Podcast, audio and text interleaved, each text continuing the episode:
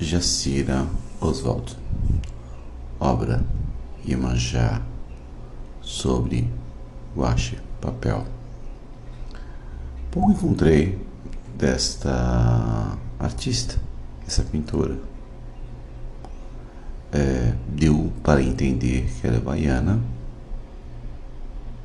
devido às exposições é, que ela que ela participou de algumas mensagens, muitas na Bahia, algumas aqui em São Paulo, nos anos 70.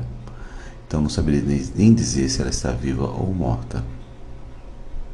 Mas que eu posso, a impressão que dá do trabalho dela, provavelmente desta é, Iemanjá negra, que ela tem uma consciência grande dos orixás. Sabia o que estava fazendo, não é uma obra muito nova. É, era o tempo onde era exposto, falado muito da Imanjá, mas ela com uma figura branca, né?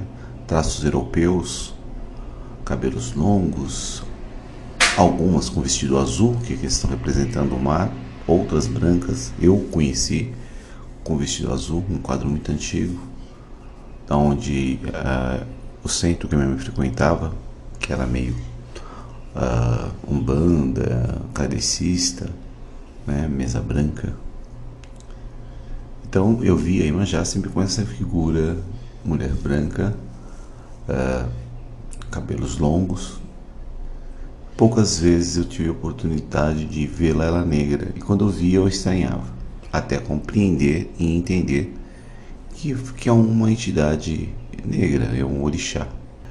No imaginário do homem, na, mesmo ela branca ou negra, a importância sempre dela como cuidadora, uma grande mãe. Na mitologia orixá, ela é uma grande mãe, mãe de vários outros orixás, né? e cuidadora da cabeça. Né? Cuida das nossas cabeças, cuida do nosso, do nosso pensar. E por esse motivo fazer um, um conto porque explicando por que, que ela tem muito trabalho com nós seres humanos ao cuidar das nossas cabeças. Porque os muitos seres humanos não batem bem da cabeça. Iemanjá é quem cuida das cabeças, para que a loucura nunca tome conta dos humanos. Mas quem fabrica as cabeças é Ajalá, o fazedor de cabeças.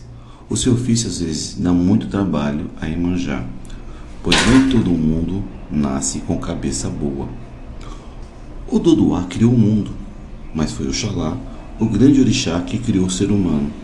Oxalá fez o homem de lama, com o corpo, peito, barriga, pernas, pés, modelou as costas, os ombros, os braços, as mãos, deu-lhe ossos, pele, músculo, musculatura. Fez os machos com pênis e as fêmeas com vagina, porém para que o homem penetrasse a mulher, assim pudesse ser junto a se reproduzir. Pôs na criatura coração, fígado, rins e tudo mais que está dentro dela, inclusive o sangue, que corre nas veias, as artérias. Mas o Xalá esqueceu de fazer a cabeça. Olorum ordenou a Xalá que completasse a obra criadora de Oxalá. Assim, assim é Ajalá quem faz as cabeças dos humanos. Quando alguém pode, quando alguém está para nascer, vai à casa do oleiro, Ajalá, ou fazer de cabeças para que seu corpo seja completado. Ajalá faz a cabeça com barro e as cozinha no forno. Ele nunca descansa, pois sempre tem alguém nascendo, sempre alguém precisando dos seus serviços, pois não se pode nascer sem cabeça. Ele trabalha incessantemente e está cansado, às vezes para descansar e toma um gole de vinho de palma para relaxar. Depois de tomar outro gole e outro gole, mais um gole, quem sabe? Pobre de oleiro, haja lá. Pobre fazer de cabeças. Não é raro ele acabar se embebedando. Também com tanta cabeça para moldar e cozinhar, haja paciência, haja disciplina. Se já lá está sóbrio, faz cabeças boas, mas se está bêbado, faz cabeças mal cozidas, passadas do ponto, mal formadas.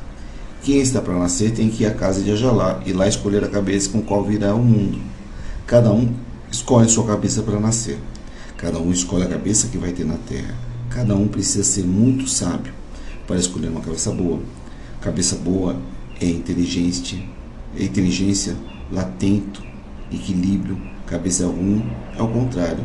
Cabeça boa é uma vida de riquezas, vitória, prosperidade e conforto material, sossego, paz e espírito. Tudo que é preciso para uma vida boa.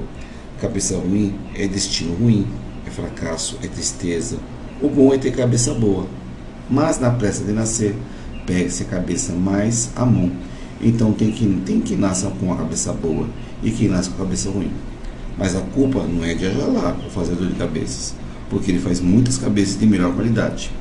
Depois do nascimento, não há mais o que fazer, nenhuma cabeça pode ser trocada, mesmo que ela tenha algum defeito. Por isso é bom sempre agradar e manjar a Senhora das Cabeças para que ela cuide com carinho de nossa cabeça, seja uma cabeça boa ou seja uma cabeça ruim. Saravá.